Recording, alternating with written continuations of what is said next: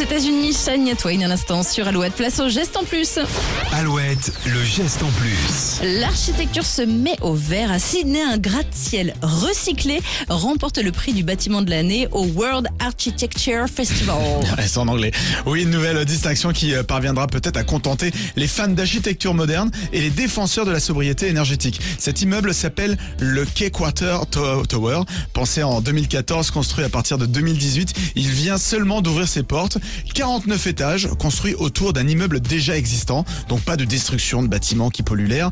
Composé de 5 volumes empilés, les propriétaires de l'ancien bâtiment euh, souhaitaient moderniser et agrandir l'édifice tout en prenant un mode de construction éco-responsable. Alors le design a été conçu pour limiter son empreinte énergétique. Tout a été pensé. Je vais pas tout décrire, mais au total, selon les estimations, cette construction a permis d'éviter que 12 000 tonnes de CO2 soient libérées dans l'atmosphère. C'est un peu l'équivalent à peu près de 1000 vols entre Paris et Marseille. C'est pas mal. Et enfin, c'est également tout le plan social et humain qui a motivé certaines décisions. Un village vertical a été construit au centre de la structure, permettant aux différents employés de se retrouver et d'interagir euh, plus facilement. Les différents blocs permettent également de créer euh, certains espaces qui favorisent le vivre ensemble, la coopération et le bien-être au travail. Donc le Key Quart- Quarter Tower. Ouais, c'est pas simple à dire. hein. Non, c'est pas simple. La QQT. Oui.